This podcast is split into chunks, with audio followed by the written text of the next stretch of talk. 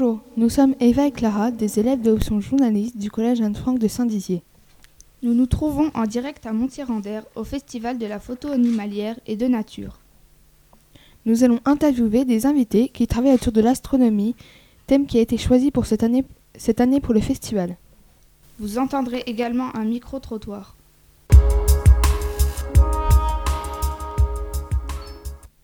Pour commencer, nous, nous allons entendre Yasmine qui va interviewer Fatih Karouya. Bonjour, notre invité est très spécial. Il n'est pas avec nous, il vit aux États-Unis. Il s'appelle Fatih Karouya. Il a eu la gentillesse de répondre à mes questions. Bonjour à toutes et à tous euh, et merci de l'invitation. Je suis euh, très touché et très honoré de pouvoir participer à l'émission. Pouvez-vous vous présenter et nous dire d'où vous venez? Alors, euh, je m'appelle Fatih Karouya. Je suis actuellement professeur de recherche à l'Université de Californie à San Francisco. Et je suis également responsable de toutes les expériences qui utilisent des organismes modèles au sein de la Station internationale pour la NASA.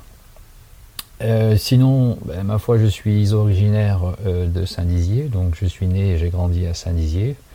Euh, j'ai effectué l'ensemble de mon cursus scolaire à Saint-Dizier, donc j'étais au collège Louis-Pierre et ensuite au lycée Saint-Exupéry.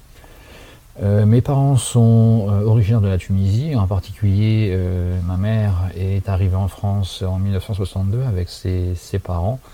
Et donc elle est arrivée à l'âge de 15 ans. Et mon père, également originaire de la Tunisie, est arrivé un peu plus tard, au milieu des années 60. Et donc ils se sont rencontrés en France et mariés donc à la fin des, années 60. Quel est votre parcours scolaire et quel métier vous vouliez faire étant plus jeune?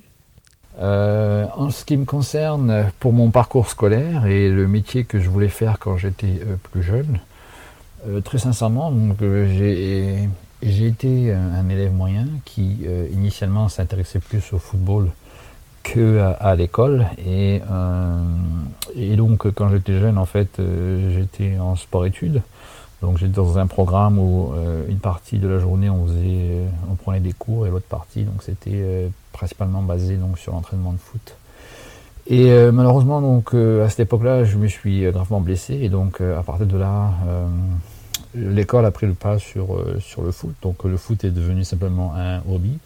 Et puis donc euh, à ce moment-là, donc j'ai commencé un peu plus travailler euh, à l'école, ce qui m'a permis de pouvoir effectuer un bac C au, lycée Saint-Exupéry.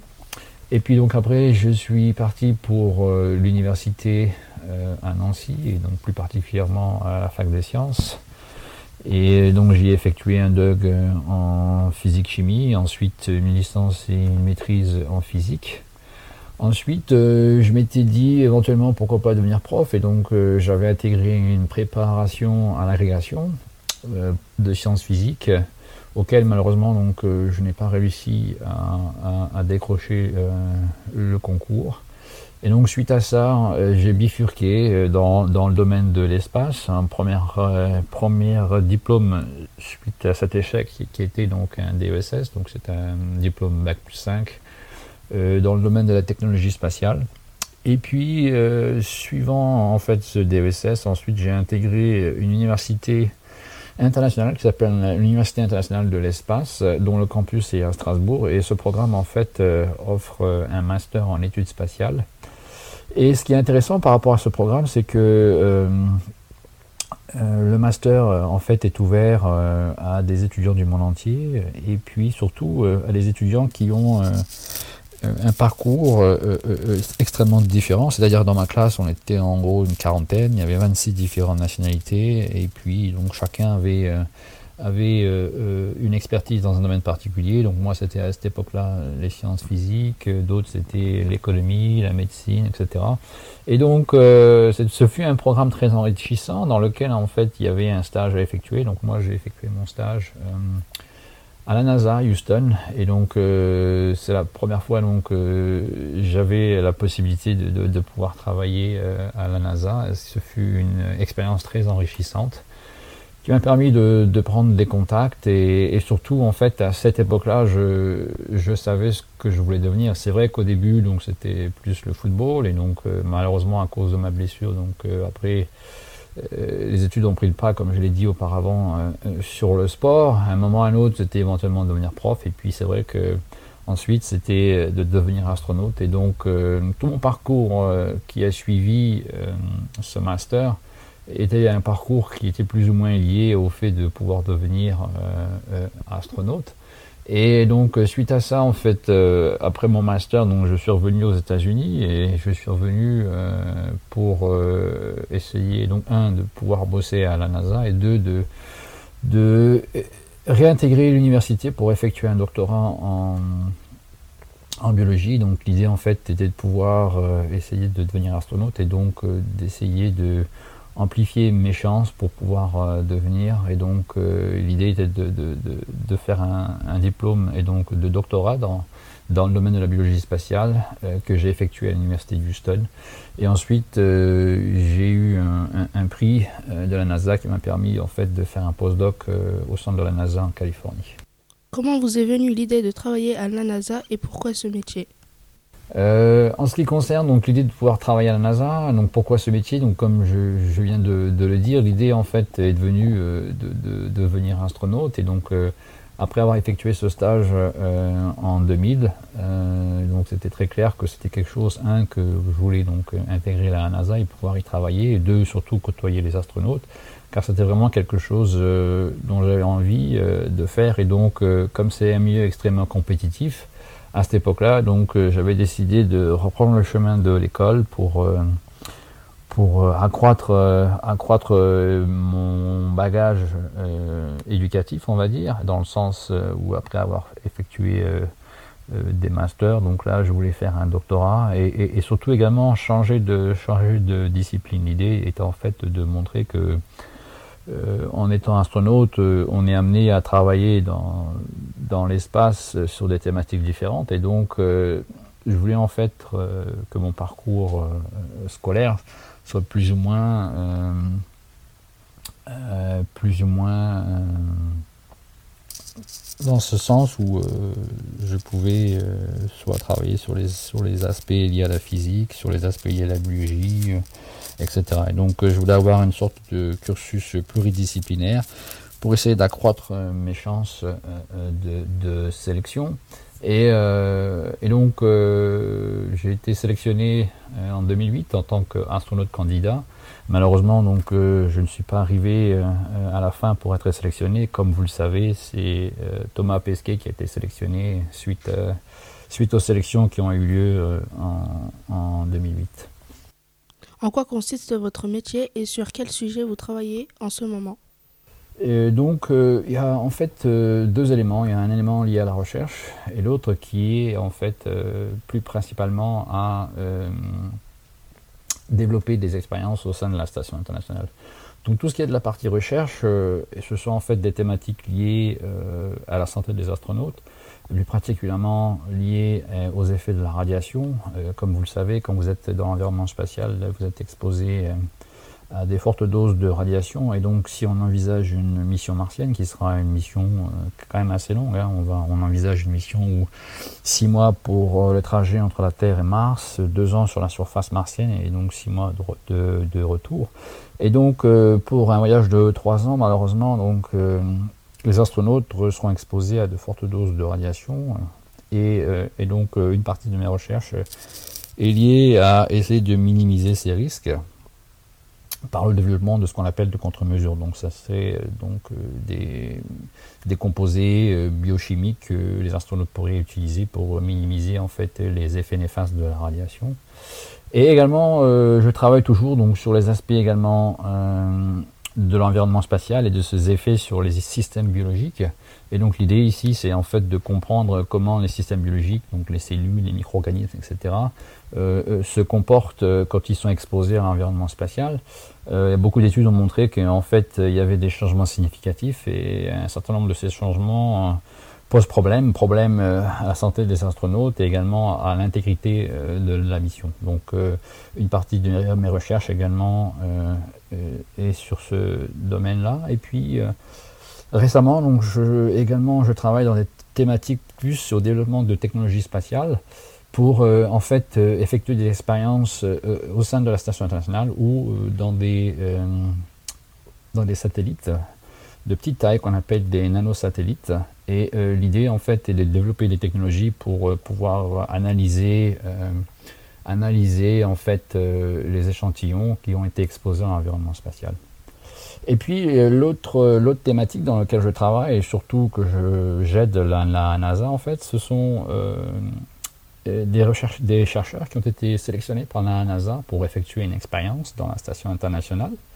Et donc moi en fait je les aide à définir les contraintes liées à l'environnement et surtout je les aide à, implémenter la mission et, donc ce qui, ce qui veut dire définir euh, en fait euh, le volume de l'expérience, définir le poids, définir euh, comment on va opérer l'expérience au sein de la station, comment on va entraîner les astronautes, etc. Et donc j'aide pour une grosse partie de mes activités liées à la NASA, en fait, les chercheurs à effectuer donc, euh, donc, euh, ces expériences.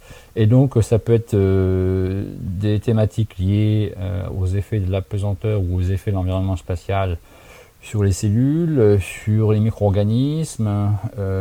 et donc, et donc l'idée est quand même un de, de, mieux comprendre en fait les effets de l'environnement, mais surtout l'idée c'est de effectuer de la, de la recherche dont la le résultat est euh, appliqué en fait euh, aux effets, euh, aux effets de l'environnement spatial sur l'être humain. Comme vous le savez, l'environnement spatial est très différent de celui de la Terre et les effets de la, micro, de la microgravité en particulier. Et donc les astronautes subissent un certain nombre de problèmes liés à la santé, donc problèmes de perte osseuse, atrophie musculaire, euh, ils sont, euh, leur système militaire est beaucoup plus affaibli, etc. Et puis, comme je l'ai dit tout, tout, tout à l'heure, hein, il y a les effets néfastes liés à la radiation.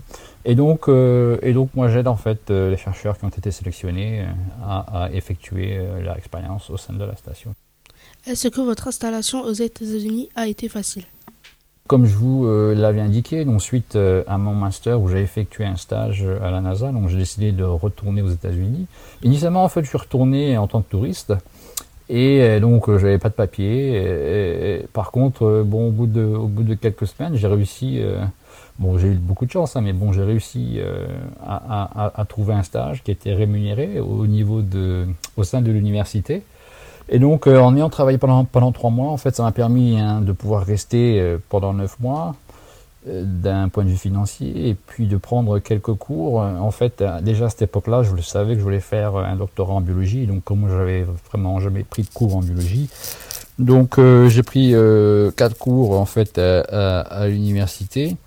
Et puis également pendant ce temps-là, je, travaillais toujours à la NASA et donc après neuf mois, donc j'ai pu j'ai pu euh, intégré l'université de Houston pour euh, en fait euh, commencer mon doctorat. Donc c'est vrai que dans un premier temps, bon, c'était pas c'était pas évident hein, puisque bon c'est quand même c'est quand même assez cher de venir étudier aux États-Unis. Mais bon, avec la persévérance et puis le travail, on, on, arrive et il est possible de, pouvoir réaliser ses rêves. Et donc, comme je l'ai indiqué initialement, hein, moi je suis un élève moyen. Par contre, bon, voilà, j'étais motivé et j'avais euh, une envie de, réussite et, et, surtout de, travailler sur des choses euh, que j'aime.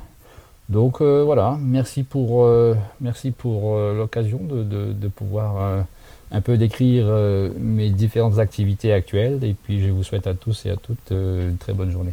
Au revoir. Merci d'avoir pris du temps pour, pour répondre à mes questions.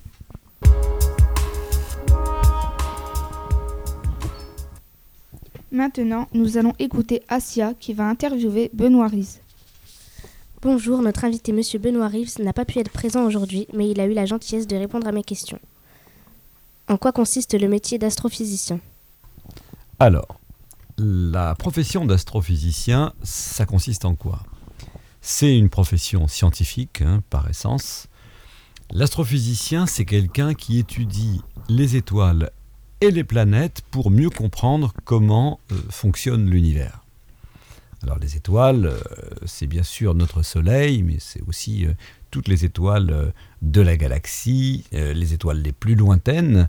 Euh, voilà, il y a également les planètes, les comètes, l'étude des astéroïdes, qui sont encore des choses différentes, les pulsars, les trous noirs, euh, etc. L'univers, c'est un peu notre euh, laboratoire géant pour les astrophysiciens. Pour recenser, pour classer les astres en fonction de leur composition et de leurs éclats, on doit d'abord observer.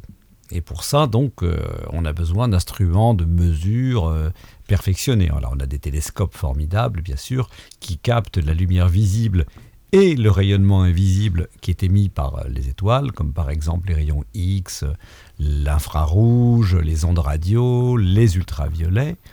Mais on a aussi dans l'espace des satellites et des sondes spatiales qui nous transmettent des mesures qui ne sont pas du tout abîmées par l'atmosphère de la Terre, ce qui accélère encore nos possibilités de découverte.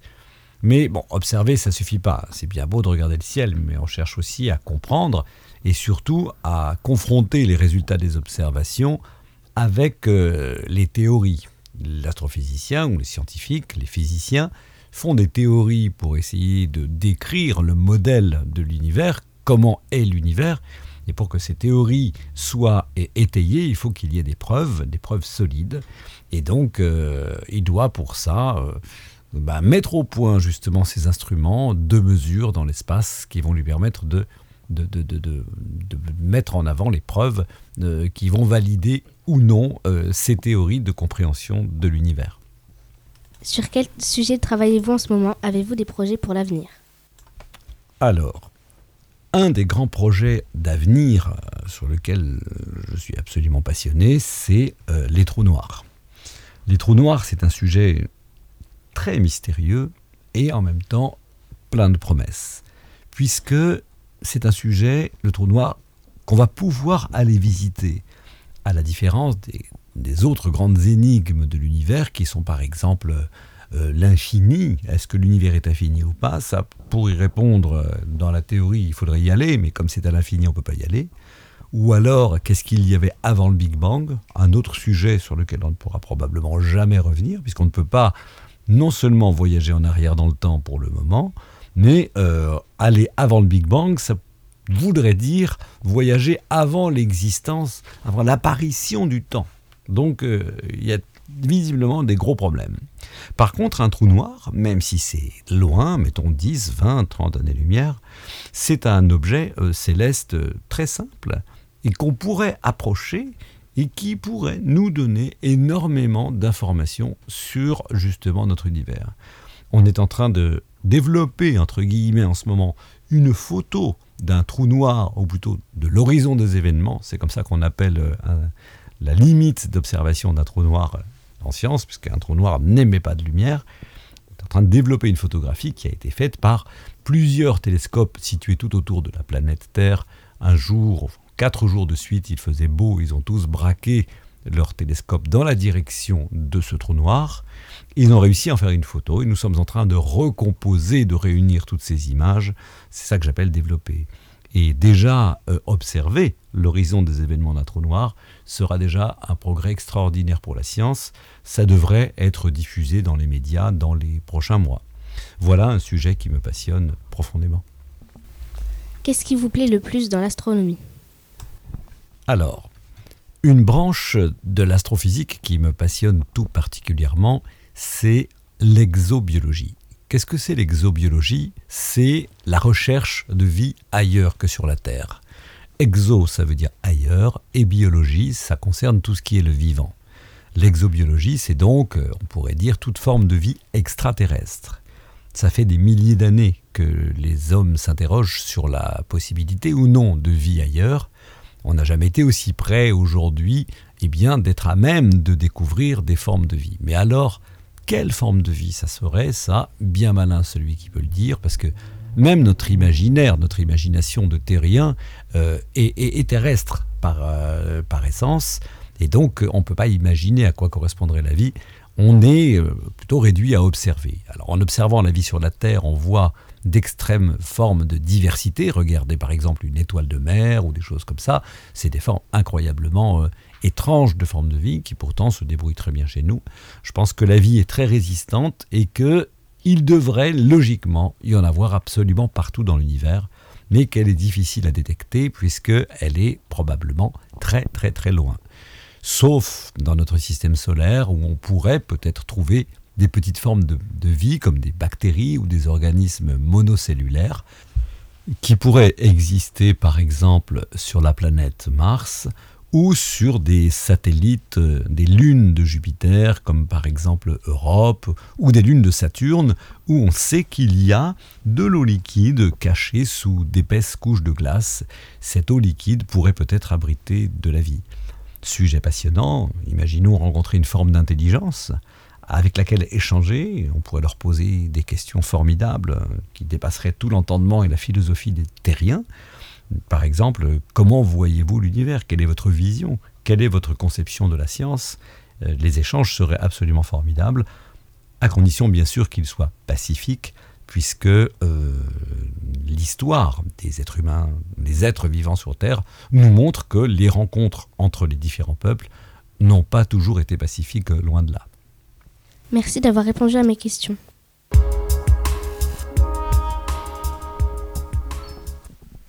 Et à présent, nous entendons Wissem qui interviewe Alain Prévost.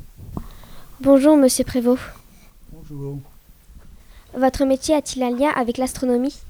Alors, euh, j'ai une double raison de dire non, puisque d'abord, je suis retraité désormais, depuis quelques années, et qu'en plus, j'étais informaticien au départ. Donc, euh, l'avantage quand même d'avoir été informaticien, c'est que ça m'aide bien à comprendre les capacités techniques de ce qui se passe désormais dans l'astronomie, soit du côté de l'observation, soit du côté de la conquête spatiale par ailleurs. Euh, J'ajouterais que l'astronomie, ça a commencé par une, une curiosité à l'adolescence et que j'ai commencé à cette époque-là déjà à m'intéresser à ce qui se passait du côté de l'astronomie. Avez-vous participé à la création de l'Observatoire de Valcourt? Alors encore une fois non, puisque le, club existe depuis les années 80 et l'Observatoire a commencé à être construit en 1991 et je suis arrivé au club en 1997. J'ai quand même participé après l'extension de, de, de, 19, de 2000 à la finition des, des locaux et, et, à la présentation des expositions qui s'y trouvent. Quel est votre rôle là-bas? Alors, je suis trésorier depuis 4 ans sur le plan administratif. Sur le plan de l'astronomie elle-même, je participe aux observations, bien sûr, à certaines animations, que ce soit au club ou à l'extérieur. Et puis également, bah, je fais quelques conférences dans l'année, soit euh, dans les conférences qui se produisent le troisième vendredi du mois, chaque mois, et puis euh, aussi à la Nuit des Étoiles, puisqu'on fait une série de six petites conférences plus courtes à cette occasion-là. Que pensez-vous de votre nouveau télescope? Alors d'abord, c'était un instrument euh, hors pair pour nous, un peu tombé du ciel, puisque ce sont deux membres du club qui l'ont offert au club, un 400 mm, pour ceux qui ne sont pas au courant. Donc c'est forcément un très bel outil euh, pour améliorer la qualité de nos observations. Il a l'avantage, malgré sa taille, d'être néanmoins transportable. Pas forcément aussi souvent qu'un 200 mm, mais quand même. Et puis, bah, comme c'est assez récent, euh, les retombées ne sont pas encore euh, très nombreuses, mais l'avenir est devant nous. Que vous permet-il? Alors, euh, ce serait très bien d'avoir une image en même temps, ce que je vais dire.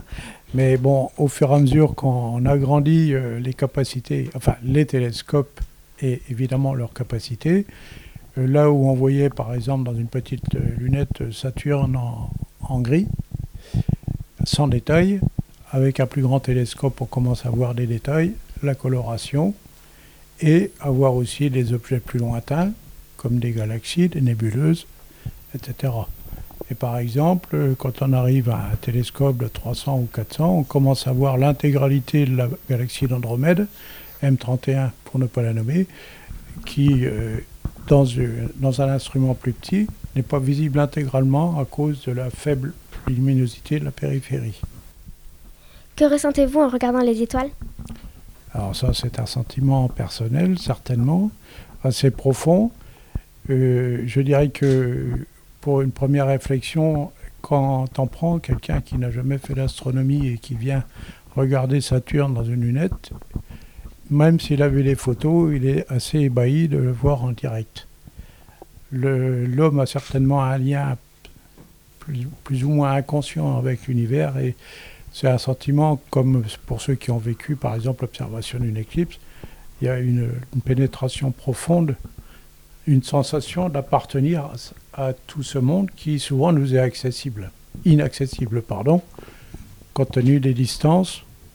Et puis en même temps, ça suscite une curiosité supplémentaire puisque plus on va observer de choses et plus on a envie d'en voir encore davantage. Merci d'avoir répondu à mes questions.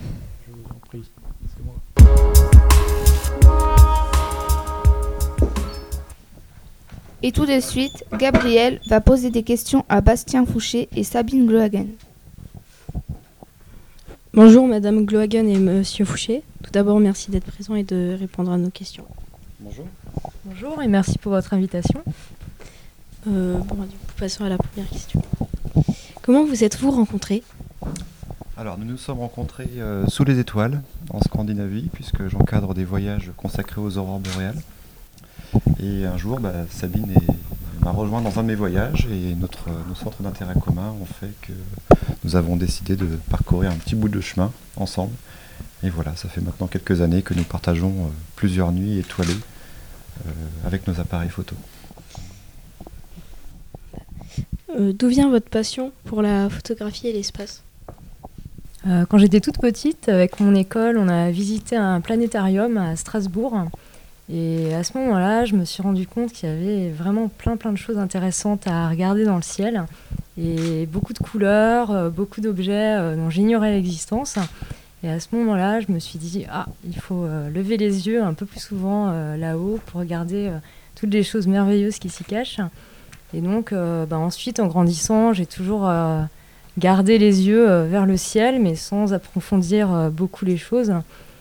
Et bah, maintenant, bah, comme disait Bastien, euh, suite à un voyage euh, en Scandinavie, j'ai euh, acheté l'équipement qui permettait de faire des photos du ciel, parce que quand on a fait ce voyage, l'idée était de photographier les aurores boréales.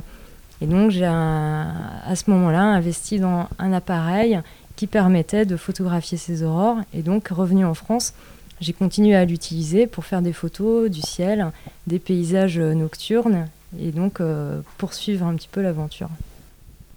Alors moi, l'astronomie, j'y suis intéressé depuis très longtemps. Euh, il y a une comète qui est passée dans les années 90 qui m'a, que l'on voyait vraiment bien à l'œil nu. Et euh, bah, elle m'a fait vraiment lever les, yeux au ciel. Il y a quelques années, ensuite, je me suis acheté mon, premier télescope. Et comme, comme le monsieur de l'observatoire de Valcourt nous le disait, on y voit des choses absolument extraordinaires en direct. Mais euh, je trouvais qu'il y avait quand même un petit défaut, c'est qu'on ne voyait pas de couleur. Et euh, j'étais à la fois émerveillé, mais aussi un petit peu déçu. Je me suis dit, zut, où sont passées mes couleurs? Et donc, euh, bah, j'étais aussi intéressé par la photo. Et j'ai découvert qu'on pouvait brancher des appareils photo derrière les télescopes. C'est comme ça que l'on arrive à, à voir les couleurs en lançant des longues pauses photographiques. Et euh, je me rappelle de ma première acquisition, euh, ma première image que j'ai faite en couleur. J'ai vu l'image derrière l'appareil photo. Il y avait du- des couleurs dans tous les sens. Et voilà, du, du coup, j'ai mis le, le doigt, le, le doigt dans l'engrenage. Puis maintenant, le, le bras est en train d'y passer. Et puis euh, je continue, je continue. Combien de temps prenez-vous pour prendre une photo? Alors, il y a plusieurs types de photos. Je- pour les photos astronomiques consacrées au, au ciel profond, le ciel profond sont tous les objets euh, qui, se trouvent au-delà du système solaire. Donc, ce sont les galaxies, les nébuleuses, les amas d'étoiles. Euh, pour ces photos de ciel profond, euh, il faut compter souvent plusieurs, heures de pause. Parfois plusieurs dizaines d'heures de pause que l'on va diviser en plusieurs nuits parce que d'une nuit à l'autre, l'objet se retrouve au même endroit. Et pour les paysages étoilés, je vais laisser Sabine y répondre. Pour les paysages étoilés, euh, ben, il faut aussi euh, prendre en compte dans ce temps pour la photo ben, parfois le temps du voyage. parce qu'on a présenté à l'occasion de ce festival des photos qui ont été prises en, France, mais aussi parfois à l'autre bout du monde, parce qu'on est allé jusqu'au Chili pour faire des photos sous le plus beau ciel du monde. Donc il y a tout ce temps de voyage. Ensuite, il y a aussi tout le temps d'installation du matériel une fois qu'on a repéré un endroit qui présente euh, un beau premier plan qui sera mis en valeur par euh, le ciel étoilé qui va le surplomber. Donc il y a tout ce temps-là à prendre en compte. Et puis, ben, une fois qu'on a fait tout ce travail de préparation, ça peut prendre euh, quelques minutes, comme sur certains panoramiques où on voit une arche de voie lactée au-dessus des paysages. C'est quelque chose qui peut être fait assez rapidement ou euh, ben, comme euh, le montrait Bastien, euh, des, photos d'objets du ciel profond, où là on va rester posé de longues heures dessus pour, pour réussir à capter toutes les lumières qu'il va dégager. Donc ça peut être très variable en fonction du type de photo que, que l'on souhaite faire. Quel type de photo préférez-vous faire? En fait, j'aime bien tous les différents types de photos que l'on pratique. Mais on va dire que j'ai une petite préférence pour les photos d'aurore boréale. Euh, maintenant, ça fait quelques années que, que j'en vois, mais malgré tout, euh, à chaque fois, c'est un émerveillement de voir euh, le ciel commencer à, danser au-dessus de nos têtes. Et, puis techniquement, à partir du moment où on a compris comment les prendre en photo, c'est relativement facile par rapport aux autres types de photos que, que l'on présente. Et c'est gratifiant parce qu'on a aussi un résultat qui est vite euh, spectaculaire. Et grâce au matériel euh, que l'on utilise, on peut aussi prendre ces photos et en même temps, on lève la tête et on, regarde, euh, regarde danser l'aurore. Parce que justement, l'idée, c'est d'en profiter en direct et pas seulement de, de regarder la photo une fois qu'elle était faite. C'est aussi toute l'idée de dire la photo, c'est bien, mais il faut vraiment être capable de profiter du moment et la photo, c'est une façon de prolonger ce, bon moment-là. Donc ça, c'est mon point de vue. Donc je vais passer la main à Bastien. Euh, alors moi j'aime bien tous les types de photos euh, astronomiques. J'ai quand même un faible pour les photos du ciel profond, donc tous ces objets qui se trouvent au-delà du système solaire, euh, parce qu'ils nous, révèlent des, des, des, détails, des objets en fait qui, sont, qui nous viennent du passé mais qui sont en même temps extrêmement colorés, notamment je pense aux nébuleuses, ces pouponnières d'étoiles, ces gros nuages de gaz dans lesquels naissent les, futures étoiles. On arrive à obtenir euh, des clichés assez extraordinaires de ces objets qui font parfois penser aux, clichés professionnels. C'est très long à faire, mais souvent à la fin le résultat est vraiment très gratifiant. Est-ce que votre matériel est accessible pour les amateurs? Alors, encore une fois, tout dépend du type de cliché. Pour les paysages étoilés, un simple trépied avec un, réflexe normal suffit. Le plus dur finalement, c'est d'avoir un bon ciel euh, pour ce type de photo. Plus le ciel est noir et plus les étoiles sont brillantes, plus on aura des belles photos. Euh, pour l'autre type de photo, donc les objets du, du ciel profond, qui je le répète se trouvent au-delà du système solaire, là on a besoin de matériel beaucoup plus spécifique on va avoir besoin d'une part d'un dispositif de suivi des étoiles, puisque les étoiles se déplacent dans notre ciel. Euh, et donc il faut s'assurer que l'appareil photo reste braqué sur la même portion de ciel au fur et à mesure que la, nuit euh, avance. Ensuite, il va falloir un petit télescope ou une lunette ou un gros télescope. Et on va brancher sur ce télescope eh bien, soit un appareil photo pour faire des très jolies photos, donc un appareil photo standard, mais également on peut y brancher des appareils plus spécialisés comme des, euh, caméras spécialisées pour l'astronomie qui permettent euh, d'obtenir des images extrêmement détaillées de tous ces objets du ciel profond. On a un temps de pause qui est beaucoup plus, euh, beaucoup plus court qu'avec un appareil photo normal.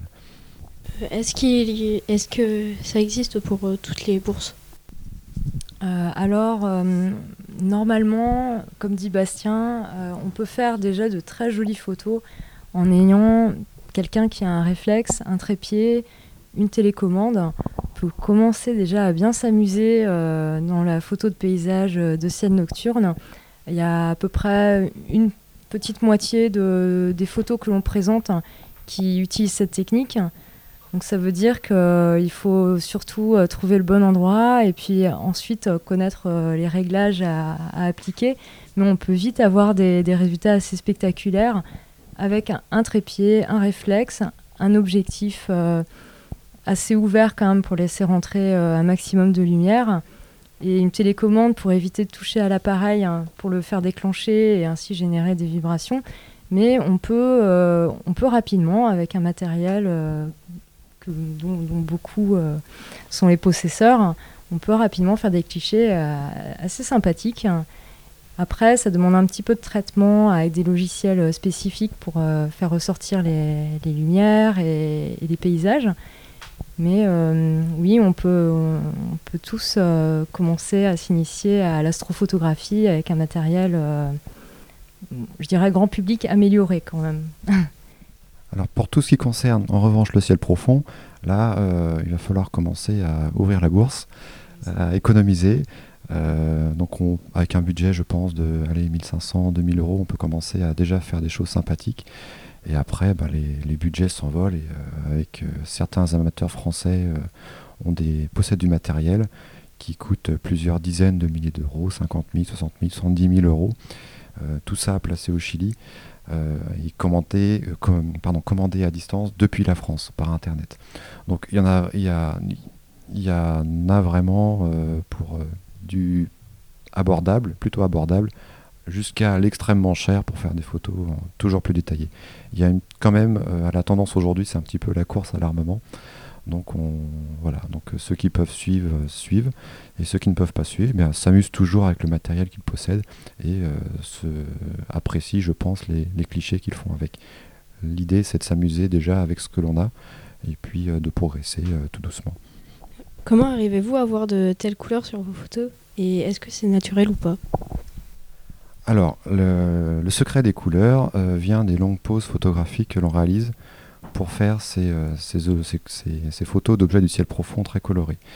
Euh, notre œil, n'est pas assez sensible pour percevoir les couleurs. C'est-à-dire qu'on a une petite pupille euh, et cette pupille et notre œil filment entre guillemets à 25 images par seconde. Donc ces 25 images par seconde sont à comparer aux longues heures photographiques que peut réaliser un appareil photo, aux longues pauses photographiques. Euh, et en plus, cet appareil photo est doté d'un grand, d'une grosse lentille, donc un gros téléobjectif, ou d'un gros miroir pour un télescope. Donc, euh, en braquant cet appareil photo qui est capable de faire des longues pauses, en utilisant un miroir très large, euh, on révèle les couleurs des objets. Quant à la question est-ce que c'est naturel ou pas, en fait, il y a deux types de photos dans les photos que l'on présente. Il y a des photos qui vont avoir une dominante euh, naturelle. Naturelle, je veux dire par là que ce sont des photos euh, qui, euh, qui représentent l'objet céleste tel qu'on le verrait si notre œil était assez sensible. Donc, c'est-à-dire majoritairement rouge ou parfois avec un peu de jaune, mais aussi souvent du bleu. Il y a un autre type de photo que l'on appelle de la, de la palette Hubble. Euh, c'est une euh, technique photo qui a été inventée par la NASA pour, euh, bah, réaliser de belles images avec son télescope spatial. Et cette technique photo-là permet de cartographier la répartition des gaz dans les nébuleuses. Là, on a des images qui sont un petit peu plus fausses en couleur, donc pas telles que le, les- le verrait notre œil. Mais l'avantage de cette technique, c'est qu'elle, d'une part, elle permet de cartographier la répartition des gaz dans les nébuleuses, mais aussi, euh, elle est très esthétique. Elle est très esthétique avec des, couleurs qui tendent vraiment vers les, pastels, donc les bleus pastels, les jaunes pastels, les verts pastels. Donc, euh, ce sont des, on obtient des- vraiment des images euh, qui présentent une cohérence visuelle, une beauté, une beauté visuelle qui est, qui est, ouais, qui est très très jolie, quoi mais ce sont des fausses couleurs. Bah, Du coup, merci d'avoir répondu à mes questions et au plaisir de vous revoir. Merci. Merci.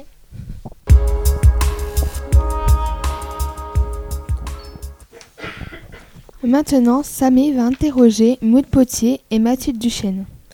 Bonjour Maud Potier et Mathilde Duchesne. Bonjour. Bonjour. Alors passons aux questions. Pourquoi avez-vous, euh, pourquoi avez-vous choisi l'astronomie?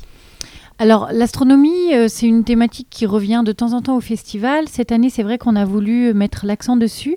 Déjà, je pense que vous avez tous vu l'affiche de cette année. Et il y avait deux raisons. Il y avait de parler effectivement de ce qui est au-dessus de notre tête, mais c'était aussi un moyen de parler de ce que nous avons sous nos pieds, c'est-à-dire euh, avec cette image de petits éléphants sous la voie lactée, de se dire aussi, eh bien, euh, avant d'essayer d'aller euh, sur Mars, peut-être pouvons-nous protéger ce que nous avons sous nos pieds. J'allais dire ça, c'est un premier élément de réponse. Et le deuxième, c'était l'astronomie en tant que telle. Et vous n'avez sans doute pas échappé à l'actualité de Thomas Pesquet euh, quand, il était, euh, quand il était dans l'espace. Donc c'était aussi un sujet qui était très d'actualité et le festival essaie aussi euh, eh ben, de suivre ce qui se passe, ce qui se passe dans l'actualité. Comment contactez-vous les photographes? On les contacte soit par mail, soit par téléphone. Après, c'est un réseau, on a un grand réseau de photographes et on les rencontre aussi dans les différents festivals. Et au festival de cette année, par exemple, on peut rencontrer des photographes qui seront là euh, l'année prochaine. Est-ce que parfois ce sont eux qui, vont, qui vous contactent? Oui, on a beaucoup de, candidatures spontanées. Euh, chaque euh, photographe amateur ou professionnel peuvent nous envoyer des dossiers de photographes avant le 31 janvier de l'année. Combien de temps vous faut-il pour préparer un festival? Il nous faut un an. Cette année, combien de nationalités étrangères participent? Alors, si on parle en temps de programmation, donc des expositions, il y a à peu près une dizaine, euh, une dizaine de nationalités. Euh, on a un photographe russe qui est là, nous avons deux Norvégiens, il y a des Allemands, un Américain. On a même un photographe franco-grec qui est dans le COSEC, donc ça représente à peu près une dizaine de nationalités. Maintenant, si on parle euh, du concours, qui est aussi dans le dans le cadre du, festival de Montier, là, il y a 32 nationalités représentées. Et demain matin, par exemple, aura lieu la remise des prix. Et donc là, il y aura bon nombre de photographes euh, étrangers qui seront présents pour cette remise des prix. Quels sont les photographes les plus prestigieux à avoir participé au festival? Alors effectivement, beaucoup de photographes euh, prestigieux ont participé. Je peux vous en citer quelques-uns. Euh, Jim Brandenburg, Vincent Munier, Laurent Balesta, Yann Arthus Bertrand, que vous connaissez sans doute, euh, notamment avec une... Il a, comment dire, fait une grande campagne avec des posters qui étaient distribués dans les écoles. vous avez tous dû voir ça dans, dans, vos établissements. Il sera là demain d'ailleurs. je peux vous citer Mathieu Ricard. là, on attend Reza qui vient normalement d'arriver. Euh, en personnalité aussi, puisqu'on est dans le thème de l'astronomie, euh, même s'il n'est pas photographe, Hubert Reeves est déjà venu, il a parrainé le festival. Et son fils sera là, il arrive dimanche, et ils vont nous proposer euh, un concert sur la thématique de la place de la musique dans l'univers. Il y aura une grande projection de photos, de time-lapse et de choses merveilleuses sur l'astronomie. Ben, merci d'avoir répondu à mes questions. Merci à vous. Merci.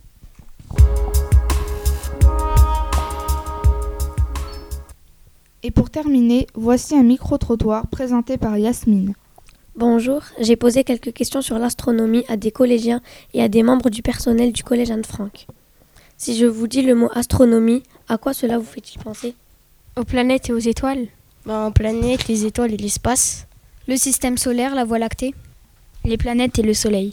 Le système solaire, hum, la Voie lactée, les étoiles, les planètes? Ça me fait penser aux étoiles euh, et aux planètes. Alors aux planètes et aux étoiles. Ça me fait penser aux étoiles, euh, aux lunettes astronomiques. Si vous pouviez, iriez-vous voyager dans l'espace? Euh, Oui, pourquoi pas Pour voir comment on vole dans les espaces. pour voir le système solaire, comment il est, et planètes, comment ils tournent autour du Soleil et comment ils tournent autour de eux? Non, parce que j'ai pas envie. Oui, sur la Lune. Euh, non, ça ne m'intéresse pas. Hmm, oui, pourquoi pas Si l'occasion se présente, oui, j'aimerais bien pour pouvoir euh, découvrir ce que ça fait être en apesanteur, comment est le système solaire, comment se passent euh, les planètes autour du Soleil, comment ça évolue. Je sais pas, j'hésite, hein, je crois que j'aurais peur. Connaissez-vous de... Connaissez des noms de planètes ou d'étoiles? Bah, La planète Terre, Vénus, Neptune, et le reste, je me rappelle plus. Le Soleil, Mercure, Terre, Vénus, Mars, euh, Saturne. Mercure, Vénus, Jupiter, la Terre, euh, Pluton, ça, euh, et puis voilà. Mercure, Vénus, La Terre, Mars, Saturne et Jupiter Ben, Le Soleil, Mercure, Vénus, la Terre, Jupiter, la grande ours, la petite ours. Euh, J'en connais euh, quelques-uns. euh, Jupiter, Vénus, Saturne, la Terre, le Soleil, euh, etc. Alors Mars, la planète Terre, Vénus, Pluton. Après la grande ours, la petite ours. Je connais, voilà. Pluton, Jupiter, euh, oui, quelques-unes. Pensez-vous qu'il y a de la vie ailleurs que sur la Terre? Euh, Oui, peut-être. Dans d'autres systèmes solaires. Euh, oui. Euh, ben, j'ai vu aux infos, ben, américain, mon frère il a montré qu'il avait des autres planètes euh, comme la Terre. Donc euh, oui. Non, parce que bah il y a pas d'autre vie. Il y a que la Terre qui existe pour euh, avec des, des êtres, des êtres vivants. Oui, c'est certainement dans le futur. Non, parce que il y a, il y a de la vie que sur la Terre, pas autre part. Oui, je pense. Dans des planètes lointaines, mais je pense qu'il y en a, oui. Je me dis pourquoi pas, on a réussi à vivre sur Terre, pourquoi pas dans d'autres planètes, à vérifier. Je pense qu'il y a sans doute de la vie sous la forme de microbes, euh, de micro-organismes. Merci à tous d'avoir répondu à mes questions.